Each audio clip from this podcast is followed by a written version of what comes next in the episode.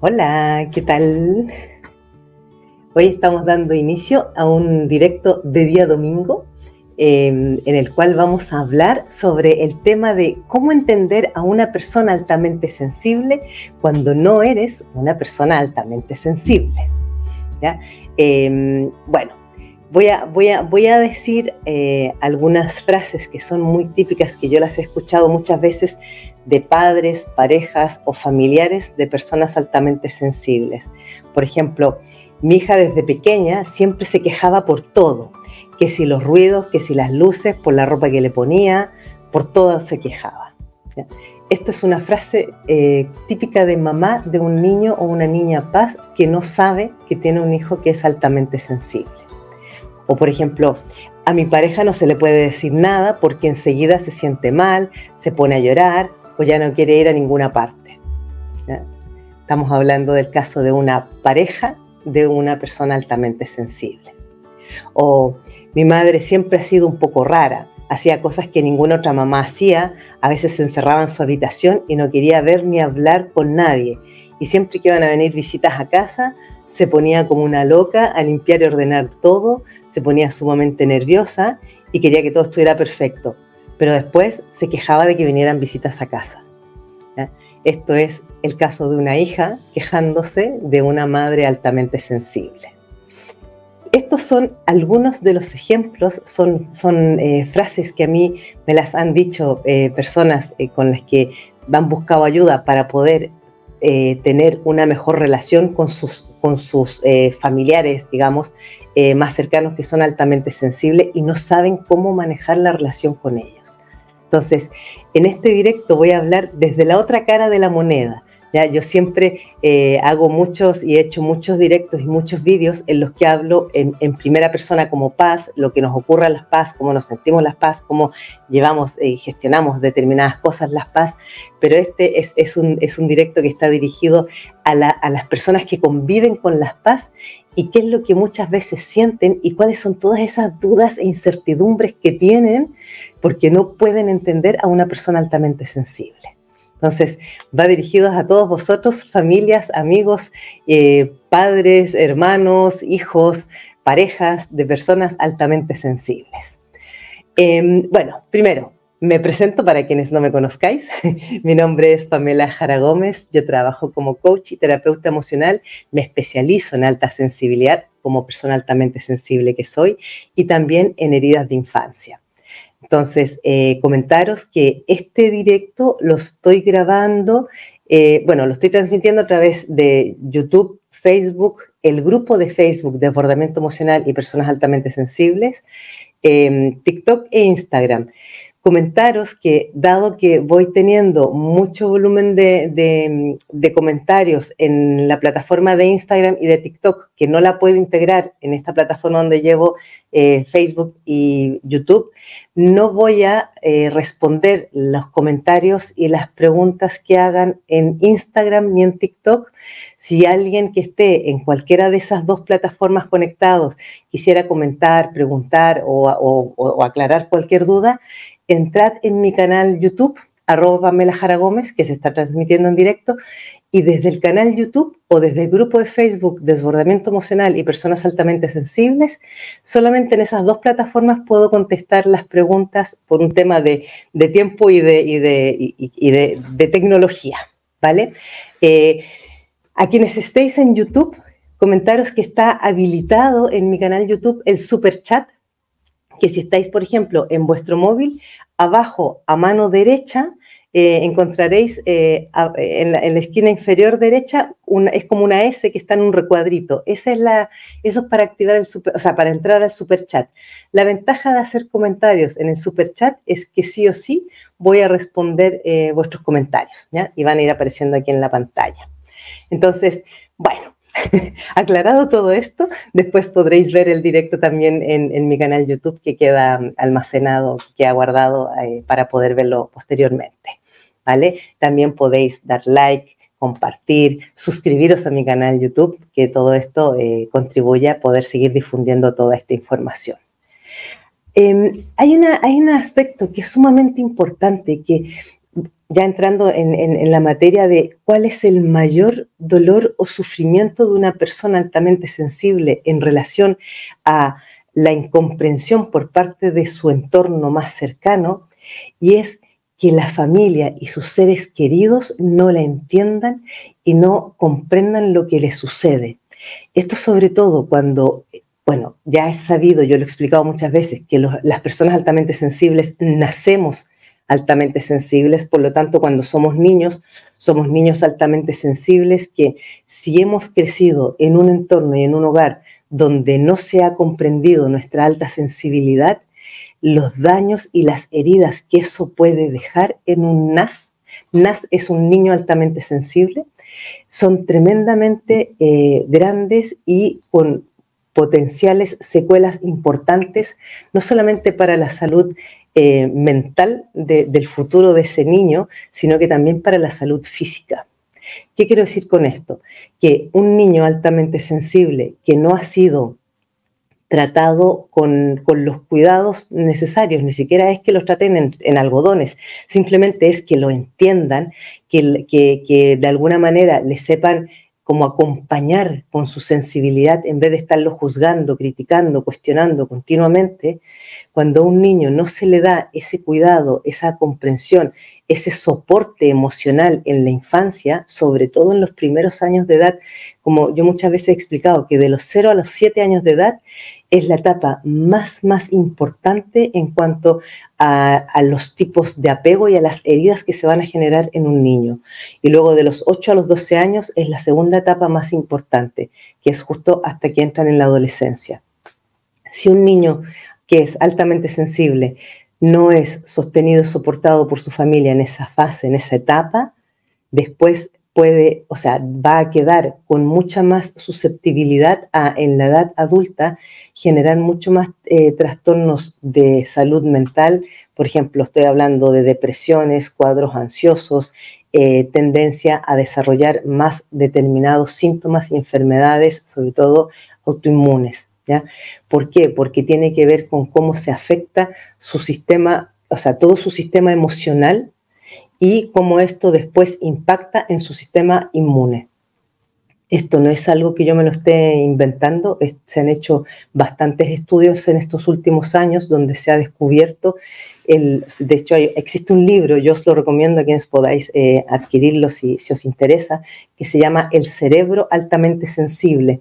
Es un estudio de, la doctora Bianca Acevedo, eh, un, estudio que se hizo en, una universidad en, Estados Unidos, donde se ha observado todas las, em, las secuelas y las consecuencias que tiene un apego inseguro en la infancia o unas heridas en la infancia, eh, heridas de rechazo, de maltrato o de eh, abandono, en general, todas estas heridas emocionales de la infancia que yo las he trabajado bastante en, en otros vídeos, en otros directos, esto deja una secuela mucho mayor en niños que son altamente sensibles que en personas que no tienen esa eh, alta, eh, alto grado de sensibilidad emocional como lo tenemos nosotros. Entonces, por eso que es tan importante que si eh, tú tienes un hijo, una pareja, una madre, un padre o algún familiar que es altamente sensible, hacer lo posible. Yo os lo pido, por favor, hacer lo posible por tratar de entendernos y sobre todo por eh, o sea, dejar de juzgar y de criticar, ¿ya? porque eso es una de las cosas que más afecta y que más duele. En, unos estudios que se hicieron eh, trabajando justamente para, para, el, para, el, libro este de El cerebro altamente sensible, se observó qué es lo que ocurría cuando se mostraban eh, imágenes eh, en personas altamente sensibles, se mostraban imágenes de, sus, de personas cercanas, familiares, por ejemplo, en estado de enfado o en estado de tristeza, o sea, con, solamente los gestos, ¿ya? solamente la foto, como en, su cerebro esto causaba un impacto y, un, un, dolor mucho más grande que al mostrarle este mismo tipo de imágenes a personas que no eran altamente sensibles. Entonces, el, tema de la alta sensibilidad, que es un rasgo de personalidad que está bastante estudiado, cada vez están saliendo más estudios sobre este tema, ya no es eh, solamente algo que nos hemos inventado un grupo de personas, como nos falta quien lo dice, ¿ya? Y yo quiero eh, poner un hincapié súper importante en esto.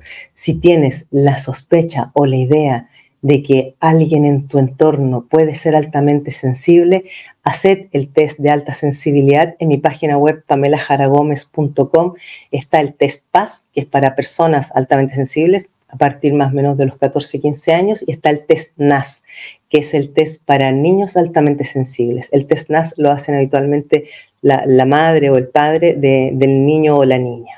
Yo os lo recomiendo para que sepáis si estáis teniendo en casa a un niño o una niña altamente sensible. En el caso de que sea vuestra pareja o que sea mamá o que sea papá, eh, también tener en cuenta lo que vamos a conversar hoy día acerca de esto. Dame un segundito. que se me seca la garganta. Entonces, eh, por ejemplo, hay un, Hace, hace un, par de días atrás, dos o tres días, subí un vídeo donde eh, que, se titula algo así como si existen diferentes tipos de, paz. ¿ya? Em, en este vídeo explico que, que, más que haber subtipos de paz, lo que hay son paz que han crecido con apegos seguros y paz que han crecido con apegos inseguros. Os invito a que veáis el vídeo, está en mi canal, pero lo que quiero rescatar de ahí es que cuando un niño o una niña crece en un entorno con un apego seguro, si queréis saber más eh, qué significa el apego seguro, hay otro vídeo en mi canal YouTube eh, sobre los apegos seguros para que lo miréis. Eh, cuando un niño crece con apegos seguros, va a tener muchas más herramientas y muchas más posibilidades de salir adelante en la vida Em, sin tanto sufrimiento y sin tantas dificultades. Cuando un niño altamente sensible crece con apegos inseguros y en un hogar desestructurado o donde no ha sido contenido, no ha sido cuidado, protegido en su alta sensibilidad, va a tener muchísimas desventajas en su edad adulta. Estos son los típicos casos de personas que hoy día que se han enterado siendo adultas ya que eran altamente sensibles, lo primero que, me comentan y que me explican es, mm, lo he pasado mal toda mi vida, siempre he sufrido, eh, no, sé cómo lidiar con mi sensibilidad, lo paso fatal, todo me afecta, o sea, se, van encerrando, cada vez quieren relacionarse menos con, con el resto del mundo porque todo les hace daño. Eso suele ocurrir cuando la persona ha crecido en entornos con apegos inseguros. ¿Por qué? Porque no tiene la base y, la, y el soporte emocional de, de base que le ayude a superar todas estas dificultades. Cuando uno crece en un entorno con apego seguro, más allá de que vamos a sufrir igual por un montón de situaciones de no sentirnos eh, como, como parte de, que siempre nos hemos sentido desadaptados, que no encajamos los bichos raros, porque además siempre nos han tratado así, pero si yo he crecido con apego seguro, me va a ser mucho más fácil salir adelante y encontrar caminos para poder tener una vida bastante buena. ¿Vale? Entonces, quienes tengáis estas dificultades y lo estáis pasando mal ahora, eh, tanto si eres su pareja, si eres su, madre, su padre o su hijo o quien sea, la recomendación es buscar apoyo y ayuda terapéutica. Esto yo lo repito muchísimas veces. Una persona altamente sensible que no cuenta con las herramientas y con las estrategias para poder eh, vivir su día a día sin desbordarse continuamente, sin estar colapsado, sin estar viviendo un estrés permanente, es fundamental tener ese apoyo terapéutico. Entonces, voy a, voy a dar, eh, voy a mencionar algunas de las situaciones que más les cuesta comprender a las familias de las personas altamente sensibles. ¿ya? Por ejemplo, cuesta mucho al, voy a hablar en general de la familia, eh, sea mamá, papá, hermano, hijo, eh, pareja, ya, para, para, no estar todo el rato especificando. Les cuesta mucho entender cuando eh, una persona altamente sensible está teniendo eh, desbordamientos emocionales porque ni entienden sus desbordamientos y tampoco entienden cómo se desbordan por cosas que tampoco son para tanto como lo dicen, ¿no? O sea, es como, a ver, pero ¿qué te pasa si solamente eh, eh, hemos, hemos salido durante el día y, vale, que había gente en el centro comercial, pero tampoco para que estés tan desbordado, ¿ya? Pues nosotros nos desbordamos muchísimo con cosas tan simples como esas. ¿Qué es lo que ocurre? Que el sistema sensorial de una persona altamente sensible es muy, muy agudo por lo tanto, nosotros vamos a percibir todos los estímulos del entorno como amplificados. Entonces, si yo tengo sensibilidad auditiva, a mí ya me afectan los ruidos, yo tengo poco, poca tolerancia y sobre todo a determinados ruidos, si me voy a meter a un centro comercial o voy a un restaurante donde hay mucha gente o incluso en una comida familiar donde están todos hablando fuerte, yo voy a acabar el día con toda seguridad súper desbordada. ¿Qué significa acabar el día desbordada? Puede ser con dolor de cabeza, eh, queriendo ir a encerrarme en la habitación y no hablar con nadie y no, y no, ver a nadie, o eh, con ganas de llorar. Y, muchas veces, ¿y por qué estás llorando? ¿Y a ti qué te han hecho que estás llorando? Nosotros muchas veces no le sucede al 100% de las paz, pero hay muchas paz que en situaciones de desbordamiento emocional lo que sale es el llanto, pero el llanto como, como canal de, sacar afuera una energía que está contenida y que no sabemos cómo, cómo contenerla dentro de nosotros. Entonces, si tú eres familiar de una persona que va teniendo este tipo de, como de comportamientos o de actitudes, antes de hacerle un juicio, antes de estarle cuestionando o llamándole que eh, es una exagerada o tal, pregúntale, ¿qué es lo que te ha pasado? ¿Qué es lo que te ha hecho sentirte así? Hay muchas paz que cuando no se conocen bien, no son capaces de decir, esto es lo que me sucede. ¿ya? Pero es una, una, una reacción súper habitual.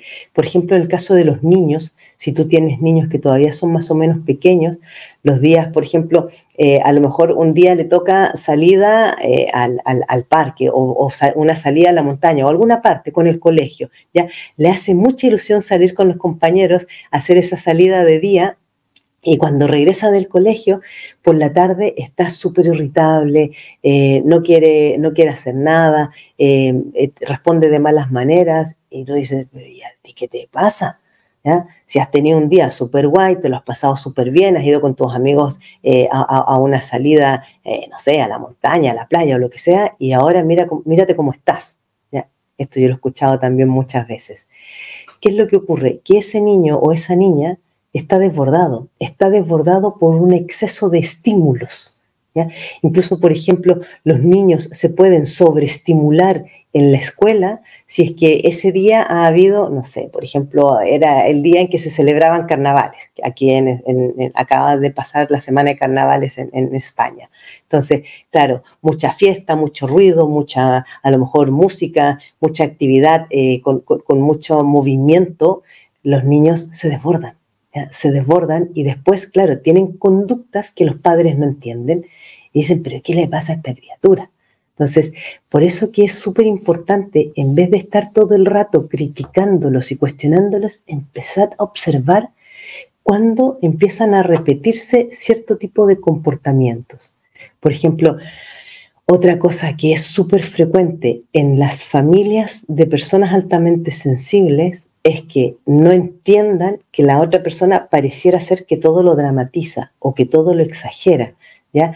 Que de pronto le dices eh, una frase o, algo así, ah, ya, déjame, y la, y, la que es paz eh, se pone súper mal, eh, se siente fatal, se viene abajo, entonces, pero ¿por qué haces tanto drama si solo te dije déjame, nada más? ¿Ya? ¿Qué es lo que sucede? Vuelvo a explicar lo que decía al principio.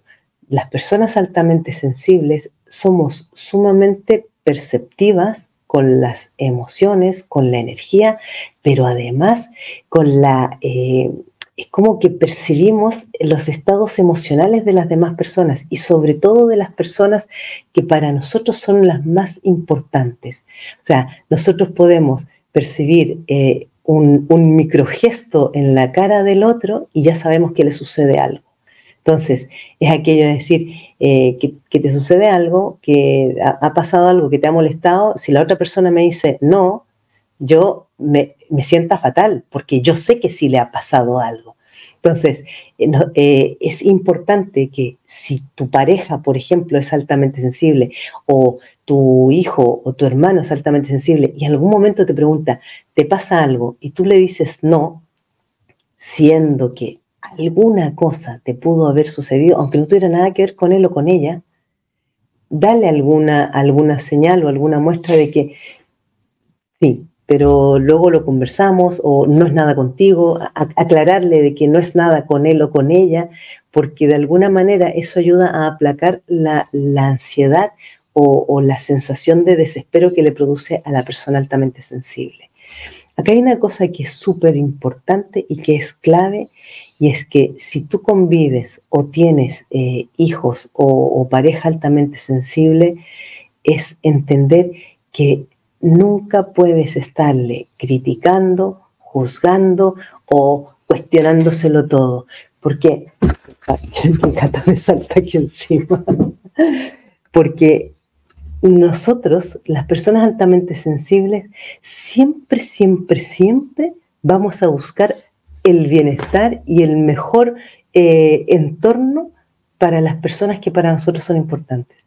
Entonces, si sentimos ese rechazo de quienes para nosotros son las personas más importantes en la vida, es como que nos enterraron así una, estaca directa en el corazón. Tú podrás decir, ya, pero si solo le he dicho que me deje tranquila. Vale, pero si tú dices, déjame tranquila, es para una paz puede sonar como muy agresivo o muy violento, que sería muy diferente a decirle, mira, en este momento necesito terminar algo que estoy haciendo o estoy concentrada o concentrado haciendo eh, tal cosa, dame unos minutos, luego ya estoy contigo. Podrá parecer que es demasiado bla bla o demasiada explicación, pero qué decir, las paz somos sumamente sensibles y nos afectan las cosas. O sea, eh, eh, puede, ser triste, puede ser eh, un poco, a lo mejor demasiado para alguien que no es paz, pero nosotros todo, todas las sutilezas, todas las expresiones, todas las palabras nos llegan muy fuerte. Por ejemplo, otra, otra cosa que a mí me han dicho muchas veces padres de, personas altamente sensibles es que no se le puede decir según qué palabras o hablar en según qué tono. Sí, también es verdad.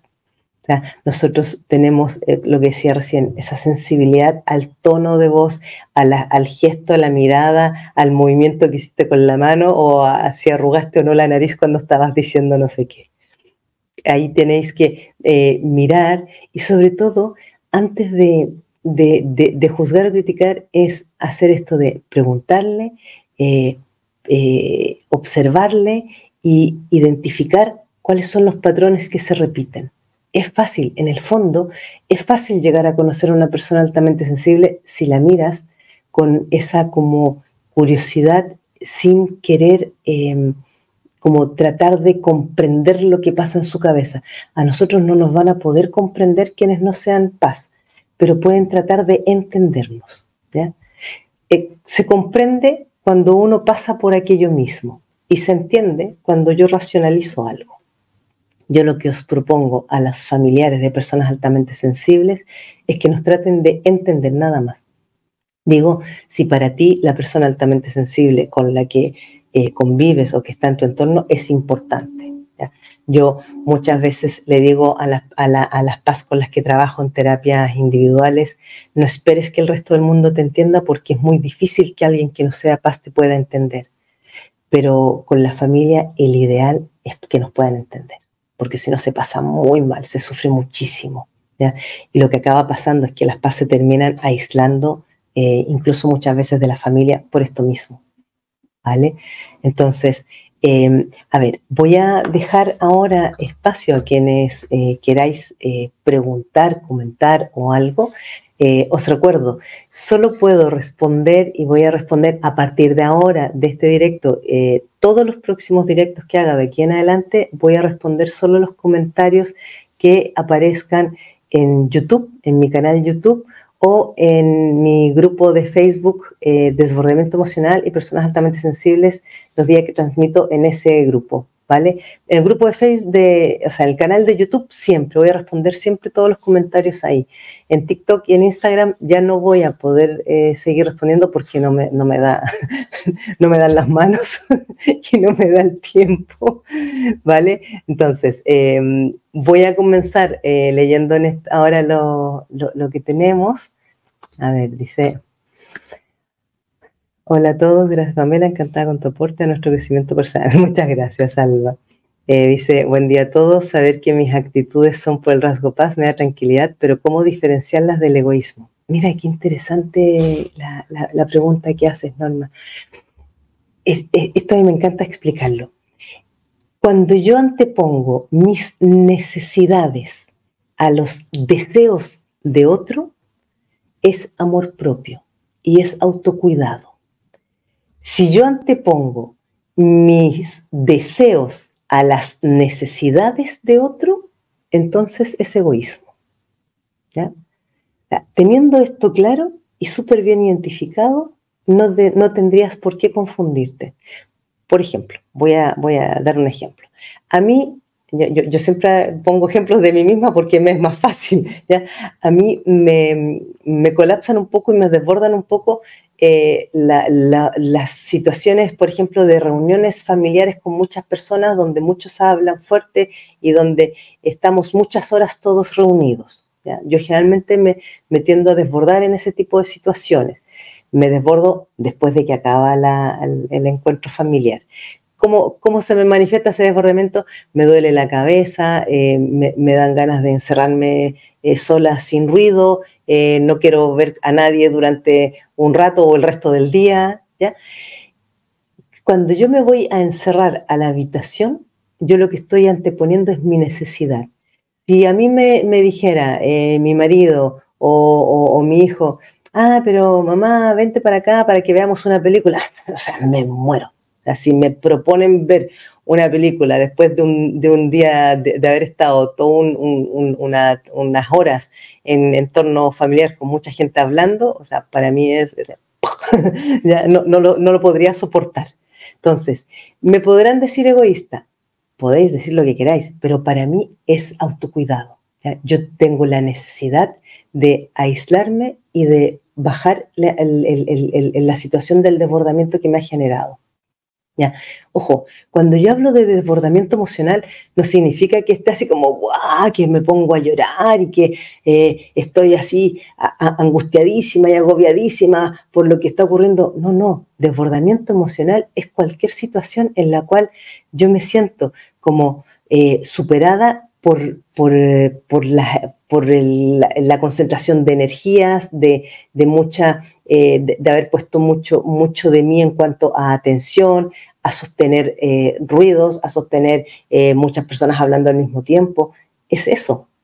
Nosotros nos podemos desbordar eh, con cosas, entre comillas, tan simples como esa. ¿Vale? Entonces, ¿cómo diferenciar el egoísmo? Lo que te acabo de explicar. Espero que se haya entendido bien. a ver, ¿qué más tenemos? Dice... María Angélica, hola Pam, soy María de Argentina, gracias por tu consejo, estoy mucho mejor, bendecida eres. Ay, el, mensaje que te respondí el otro día por, por YouTube, me alegro mucho María, que estés mejor. Aquí un saludo, muchas gracias. Hola Pamela, soy Paz. Hoy hemos estado en un mercadillo de segunda mano, lo he pasado muy mal, viendo tantas cosas sucias y lo siento por las personas. Bueno, esto es, es otra, otra característica también muy de las personas altamente sensibles, que nosotros eh, podemos estar en ciertos entornos donde lo que observamos, si para nosotros es eh, como algo a lo que le ponemos eh, valor o que es importante para nosotros y vemos que hay otros expuestos a aquello, nos afecta. Nos afecta como si nos estuvieran haciendo daño a nosotros mismos. Aquí yo muchas veces eh, lo, he comentado y vuelvo a decir, a lo mejor puede que a algunos les suene como una, irracionalidad o algo absurdo, pero yo una de las maneras que he aprendido a poder vivir mucho mejor, con una mucho mejor calidad de vida, es simplemente dejando de ir a lugares que me hace daño lo que veo o dejando de relacionarme eh, con según qué tipo de, entornos porque me hace mucho daño eh, ese contacto. O sea, lo que no puedo sostener, lo que no puedo llevar bien, eh, dejo de exponerme a ello. Como por ejemplo lo de la televisión. Yo alguna vez he comentado que yo dejé de ver hace muchos años televisión, yo no veo noticias, no veo nada en la televisión, solo a, mí, mi, marido me filtra las noticias y todo lo que está pasando, él, las lee, las, ve y luego me va, me va comentando lo que va ocurriendo, pues yo no puedo ver la televisión, no puedo ver las noticias porque siempre aparecen una serie de imágenes que no puedo con ellas, así de simple, ¿vale? Entonces, eh, dice aquí, mm, Silvia nos dice, mi marido lo ha pasado muy mal por mí y cómo se lo, se lo he hecho pasa, cómo se lo he hecho pasar y no sé cómo hacerlo, sufro mucho cuando tengo que salir de casa. Gracias por todo. Un poco lo que estaba explicando Silvia. Em, lo que no podemos hacer es quedarnos encerrados, ¿ya? Eh, porque tampoco es sano, no, no hace bien. Pero si sabes que, en este caso, voy a tomar el ejemplo que estás dando, si sabes que ir a un mercadillo de segunda mano, vas a ver lo que vas a ver, evita ir. O si vas a ir, mira puntualmente lo que, lo que te interesa y las otras cosas, mira para un costado o mira para otro lado. ¿ya? O sea, eh, nosotros no vamos a poder evitar sentir lo que sentimos cuando algo nos afecta. Y como nos afectan muchas cosas, por eso que tenemos que autoconocernos muy bien para saber dónde ponernos nosotros mismos nuestros límites. Y eso es importante que nuestras parejas, nuestros maridos, nuestros hijos, nuestros padres también lo entiendan. Por ejemplo, em, a, mí me ha pasado de estar trabajando con personas altamente sensibles que, son adultas, que me decían eh, que de niños, por ejemplo, eh, la, madre, generalmente son las madres, le obligaba a ponerse eh, cierta ropa, ¿ya? Y ella casi se moría, no soportaba esa ropa. ¿Por qué? Porque era ropa que tenía encajes, porque tenía a lo mejor alguna parte que, que, le rozaba, eh, o tenía etiquetas, lo que fuera. Las paz, hay un, alto número de personas altamente sensibles que tenemos una sensibilidad muy grande eh, con, la, con las telas, con los tejidos, con las ropas. Yo, por ejemplo, solo puedo usar eh, telas que son naturales, algodón, eh, microfibras, cosas muy suaves, ¿no? Y toda la ropa que tengo, yo me la compro y lo primero que hago es cortarle todas las etiquetas, porque no soporto las etiquetas. Me puedo volver loca con una etiqueta de una ropa. Y no lo estoy exagerando, es que de verdad es una sensación así de como que uno se desquicia. ¿ya? Es que tenemos eso, esa los centros de, sensibilidad en el cerebro de nosotros están demasiado eh, agudizados, están demasiado activos. Por eso que tenemos tanta sensibilidad. Si es que no es que seamos exagerados. Entonces, volviendo a lo que decías, Silvia, eh, tú, ya más o menos te conoces y sabes qué cosas te afectan y cuáles no, pues coméntaselo a, tu marido, háblalo con él y ve a qué lugares sí vas y a cuáles no vas. Como, sugerencia. Hago un pequeño paréntesis. A las personas que estáis en Instagram y que estáis en TikTok, eh, como no, no, llego con todas las plataformas para responder todos los mensajes y comentarios, solo estoy respondiendo los comentarios eh, de las personas que están conectadas a través de mi canal YouTube, arroba Pamela Jara Gómez. Entonces, os invito a que paséis a mi canal YouTube y que desde ahí me, escribáis lo que me estáis apuntando en las otras plataformas, ¿ya? Que veo que me estáis escribiendo, pero no voy a poder contestaros. Entonces, seguimos. Mm, dice, mi sobrina es se meten mucho con ella en el cole por su altura y porque llora por todo. ¿Cómo puedo ayudarla? Ostras, eh, esto es súper común cuando nosotros somos eh, altamente sensibles en etapa escolar. Yo creo que es cuando más mal lo pasamos. ¿Por qué? Porque solemos ser el blanco fácil para todos los que les gusta hacer bullying o les gusta eh, estarse metiendo con los demás compañeros. ¿Qué se puede hacer en esos casos? para empezar, si es tu sobrina, quien debería estar la pregunta es la madre, ¿ya? porque son mamá y papá o las personas con las que vive la niña, en este caso, eh, quienes tienen más eh, posibilidad de entregarle las herramientas. Las herramientas básicamente en este caso es dar mucho amor, mucha contención y sobre todo comprensión. Entonces, eh, no sacas nada diciéndole no les hagas caso, no los tomes en cuenta, porque a nosotros esas frases, en vez de servirnos, parece que nos hunden más. ¿ya? Porque para nosotros no es así tan simple como no les hagas caso. Sí, vale, ok, no les voy a hacer caso. No, no va, no va por ahí. Entonces, eh, lo que tú puedes hacer con tu sobrina es buscar de, eh, de qué manera mostrarle a ella cuáles son sus fortalezas o aquellos em, aspectos o características que son resaltables, que son destacables, potenciarle eso es como eh, afirmarle la autoestima, ¿no? Es eh, que ella se vea a sí misma como una persona valiosa, que sus diferencias eh, la hacen maravillosa, la hacen extraordinaria, que si llora es que hay que tener mucho valor para llorar frente a los demás, que muy pocas personas se atreven a llorar en público y si tú lloras delante de ellos, pues mira, ¿qué, más da? Eres humana, o sea, no tienes que mostrarte como una persona dura, fría, insensible, ¿para qué? Si no lo eres, ¿ya?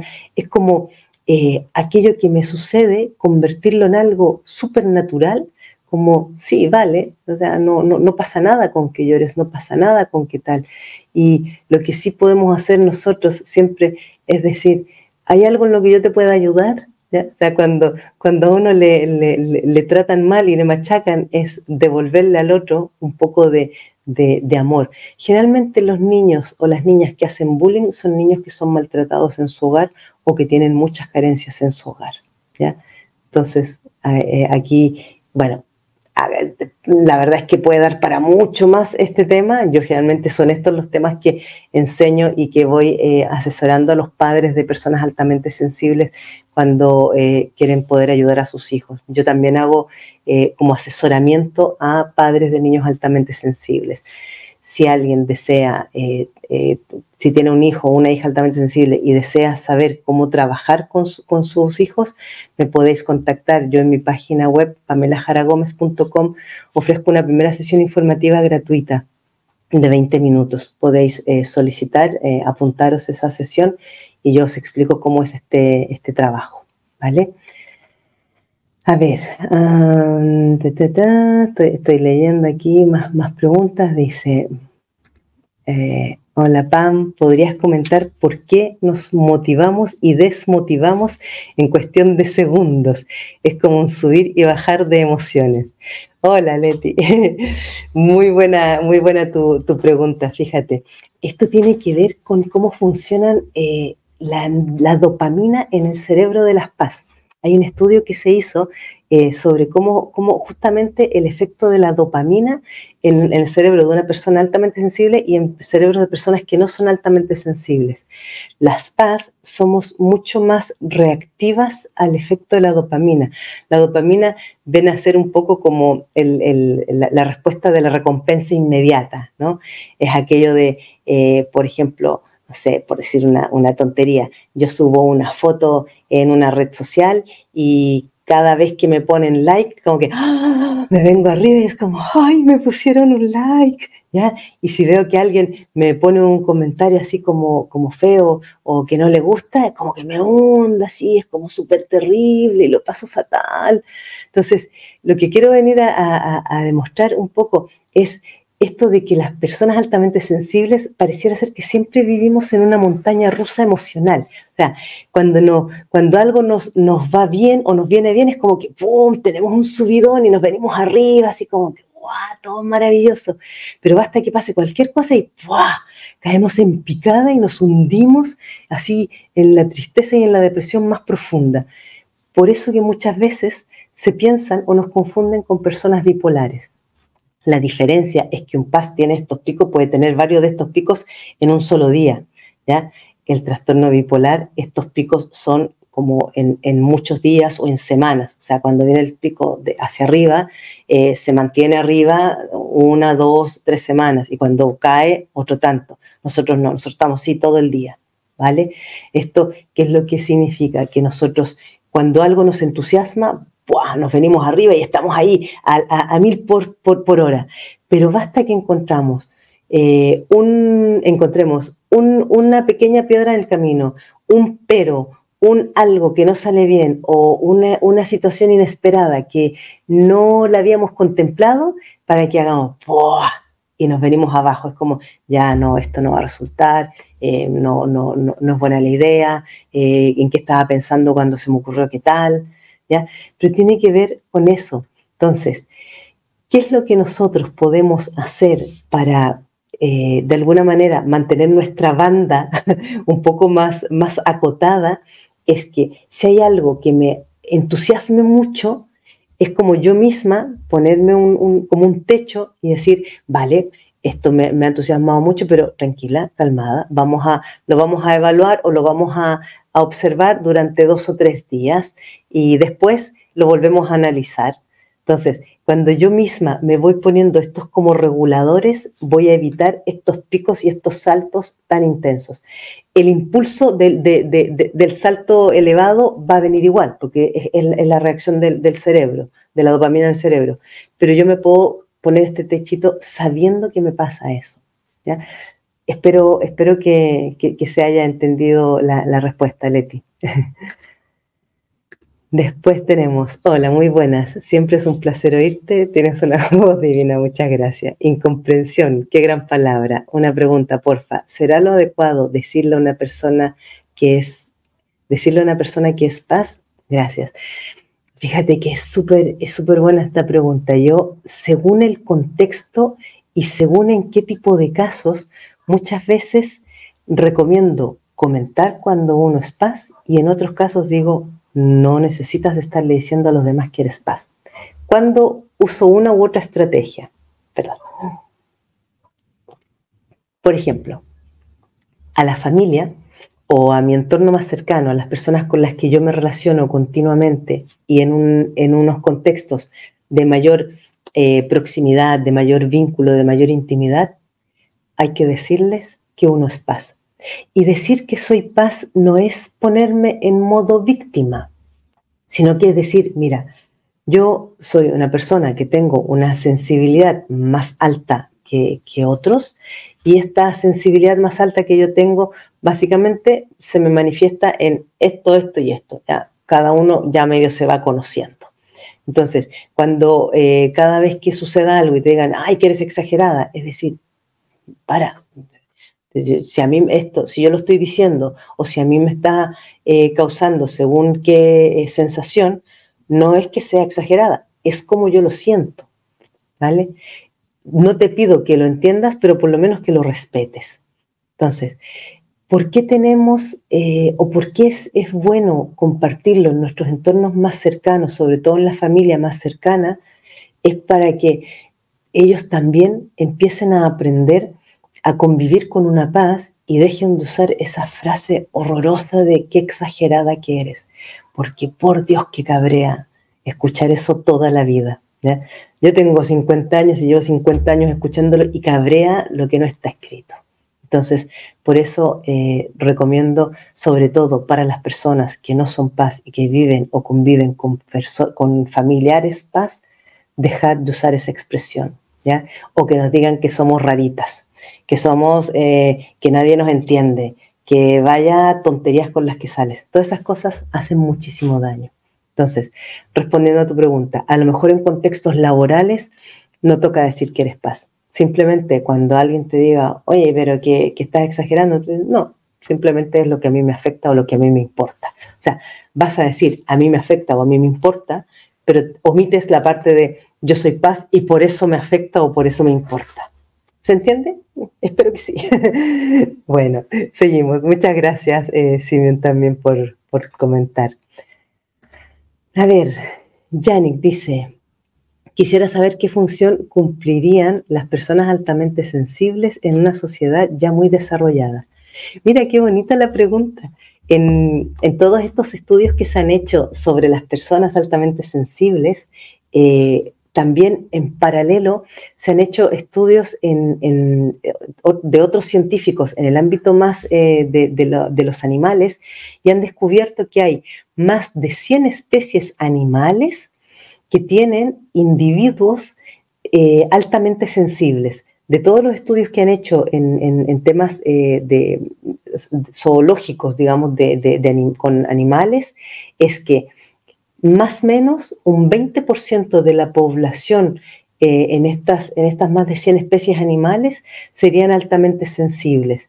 ¿Y qué es lo que han identificado de cuál es la, como la misión que cumplen los individuos altamente sensibles en todas las especies?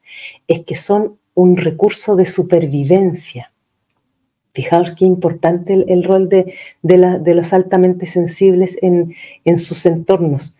Y en el caso de las paz, eh, nosotros somos eh, los, eh, individuos que venimos de alguna manera a generar más contextos de conciencia en cuanto a respeto por, los demás, a respeto por el entorno, por la naturaleza. Somos los individuos más cooperadores en todos los entornos. Las paz siempre estamos queriendo ayudar al resto, siempre estamos queriendo el bienestar para el grupo.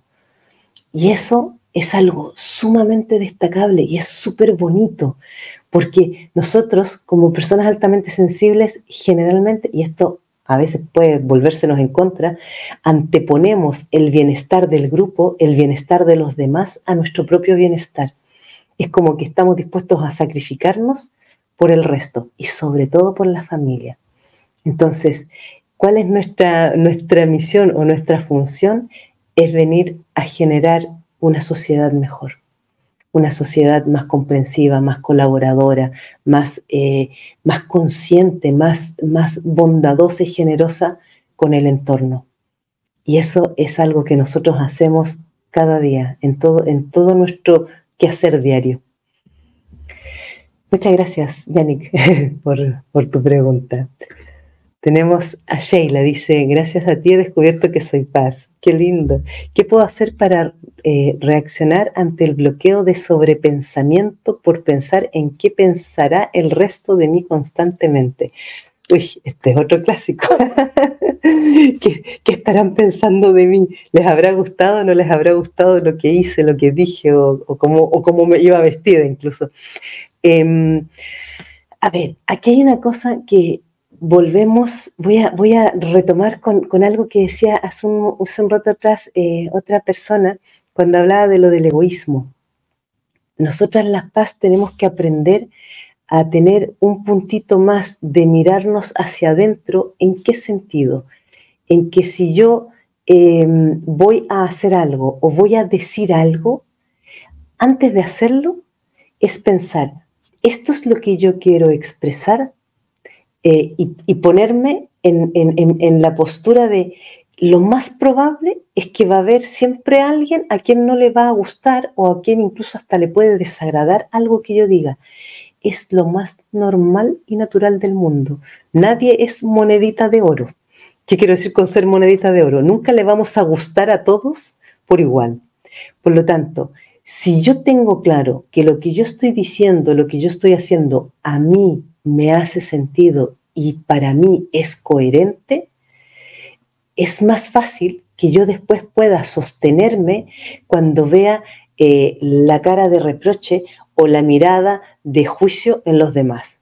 Porque cuando vea a otros diciendo, ay, sí, porque tú lo digas, yo podré pensar, sí, porque es lo que yo pienso o porque es lo que yo siento. Y no significa que tengamos que estar de acuerdo y no significa que te tenga que gustar.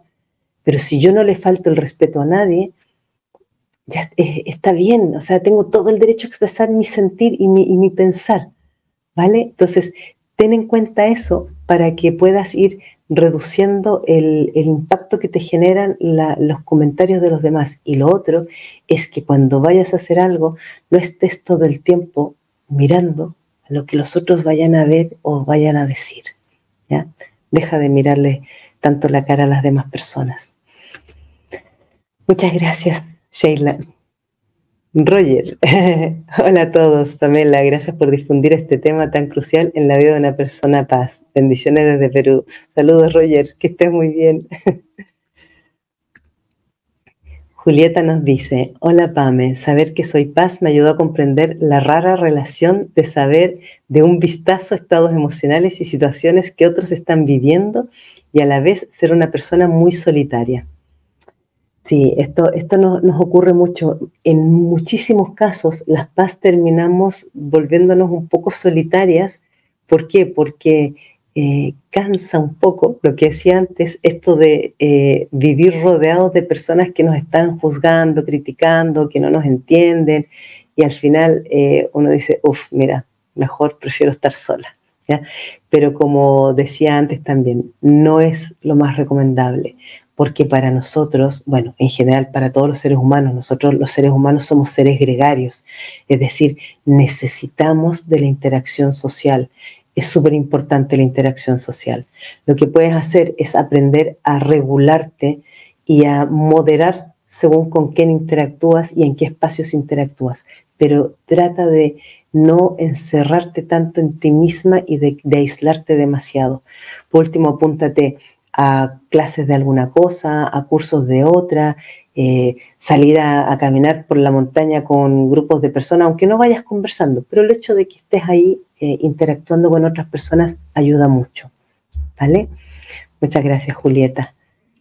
A ver, ¿qué más tenemos? Dice Alba. Alba dice, hola Pamela, mi madre vive conmigo y el simple hecho de verla me altera. Yo quisiera no sentir eso. ¿Qué puedo hacer? En este caso en específico, Alba, eh, lo que te puedo decir es que lo más probable es que tengas algún tema de infancia no resuelto con mamá. Entonces, lo que yo te sugeriría es que busques eh, ayuda y apoyo terapéutico tú para trabajar eso. Hay una herida no sanada. Cuando a nosotros nos ocurre que con solo ver a alguien o solo escucharlo o que diga ciertas cosas nos pone así como de los nervios, es que hay, temas no resueltos y no sanados. ¿ya? Entonces, para que eso lo puedas gestionar mejor, tienes que trabajar tus heridas, porque tienes heridas probablemente con ella. ¿Vale? Gracias, Alba. Ah, Julieta nos dice, saber que soy paz ha hecho un cambio total en la comprensión y aceptación de mí misma. Gracias por tu trabajo y el apoyo que nos das con estos videos. Muchas gracias nuevamente, Julieta. Muchas gracias, muchas gracias, Pam. Gracias a ti, Leti. Dice Avi, hola Pam, estoy pasando por una fea etapa y no sé cómo actuar. Mi trabajo me causa bastante ansiedad, las personas me alteran mucho, tanto así que ahora me cuesta salir a la calle. ¿Qué puedo hacer? Vale, cuando estamos llegando a este tipo de situaciones, lo más probable es que haya algo mm, como debajo de la, debajo de la piel, por decirlo de alguna manera, que no está resuelto. Debes tener algún tipo de situación eh, que te ha tenido durante mucho tiempo en desbordamiento o que has estado eh, sosteniendo o aguantando, que te ha llevado a buscar como una mejor solución el quedarte encerrada. Tienes que identificar qué es lo que te pasó, en qué momento has decidido eh, quedarte encerrada. El tema de la ansiedad si dices que tu trabajo te causa ansiedad, tienes que identificar si es el trabajo en sí, si son las personas con las que trabajas, si es el entorno en el que trabajas. O sea, trata de identificar qué es lo que te tiene con ansiedad en el trabajo y luego eh, busca de abordar aquello que es el foco de esa ansiedad. ¿Vale? Aquí nuevamente por eso que yo siempre digo que el trabajar con, un acompañamiento terapéutico es súper útil, no solamente hay que hacerlo cuando uno está súper enfermo eh, emocional o mentalmente. Para todo este tipo de cosas te puede ayudar mucho eh, buscar acompañamientos terapéuticos. Si tienes la posibilidad de hacerlo, Avi, hazlo. Porque si no, esto te puede llevar a que finalmente te acabes quedando completamente encerrada, lo que no es bueno en absoluto. ¿Vale? Vale. Tenemos Diana que dice gracias. Wendy dice, hola Pamela, escribo de Bolivia. Saludos. Una pregunta, ¿cómo podemos separar las emociones de nuestras actividades? Es decir, evitar que nos afecte. Uy, esto sí que es difícil en una paz. es bastante complicado. Lo que sí puedes hacer es identificar si aquello que haces, ¿ya? cuando tú dices separar las emociones de nuestras actividades, si la actividad que haces te gusta, te hace bien, la disfrutas y la haces de corazón porque a ti te nace, no porque te la imponen, entonces cada vez que, que vengas, veas que te viene una emoción, como, no sé, me invento, de rabia o de eh, tristeza o te viene un sentimiento de frustración, pongas por encima eh, tu intención positiva de fondo. ¿Qué es lo que a mí me ha movido o, o, cuál es la razón por la que yo estoy haciendo esto? ¿Ya? Entonces, ves ayudándote tú misma a que si estoy haciendo esto es porque yo lo he elegido. Y si yo lo he elegido, ha de ser bueno para mí. Si te das cuenta que estás haciendo cosas que no son buenas para ti, lo que tienes probablemente que hacer es dejar de hacer aquello, porque te estás moviendo en incoherencia. Por eso que tus emociones te están eh, desbordando. No tengo más información, con lo cual eh, hasta ahí puedo llegar con, la sugerencia. Espero que te sirva, Wendy. Eh, Alba dice, las paz venimos a sanar el sistema familiar. Sí, así yo muchas veces uso esa misma expresión. Em, ¿Qué más nos dice Alba? Antes de darme cuenta que soy paz, sentía que era una carga muy pesada y preguntaba por qué yo. Bueno, eso nos ha pasado muchísimas veces a las paz. ¿Ya? Al comprender se hace más llevadero. Em, así como decía antes que nosotros somos eh, el recurso eh, de, como de sanación de, la sociedad, también lo somos de nuestro árbol. ¿ya? Las paz generalmente vamos a venir a, a poner calma, paz y tranquilidad y, buen, buen rollo en, en la familia. Muchas veces no nos va a resultar y vamos a terminar saliendo de la familia como si fuéramos la oveja negra, ¿vale? Pero es parte del precio. a ver, ¿qué más tenemos aquí? gracias, dice Alba, Jasmine. Muchas gracias. Tenemos Teresa, dice 60 años y solo hace cuatro años que sé que esto existe. Ha sido muy duro llegar hasta aquí, no es fácil llevar esto, pero abrazo lo que soy.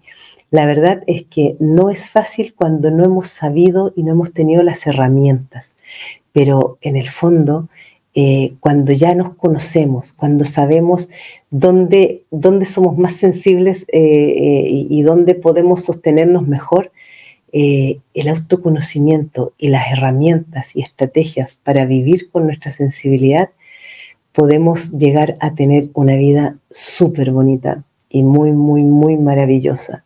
Porque cuando nos movemos desde la sensibilidad, como, como ese don que le digo yo muchas veces, eh, lo que podemos hacer es mucho más grande.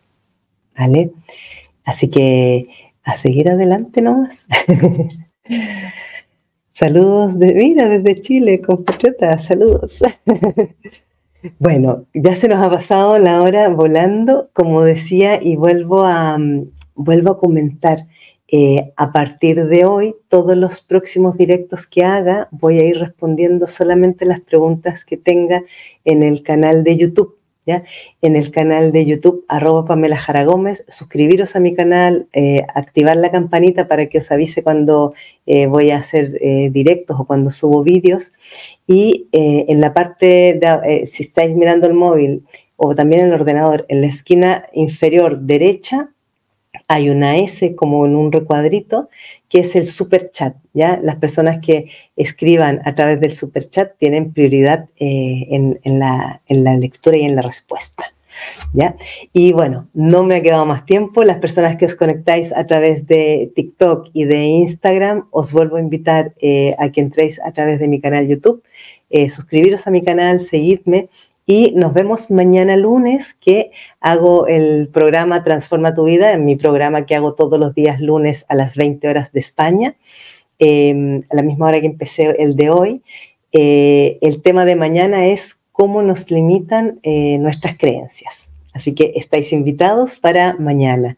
Y ahora eh, ya no podemos, em, no, no, no me alcanza el tiempo para seguir respondiendo porque nos hemos pasado de la hora, pero eh, como, ha puesto alguien aquí, Crea tu vida consciente, el que vosotros eh, os suscribáis a mi canal y eh, conectéis también a través del super chat, ayudáis a que el canal vaya creciendo más y podamos difundir cada vez más el tema de la alta sensibilidad.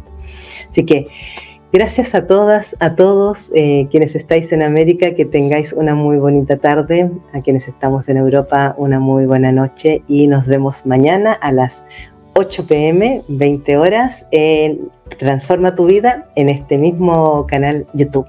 Nos vemos. Adiós. Chao, chao.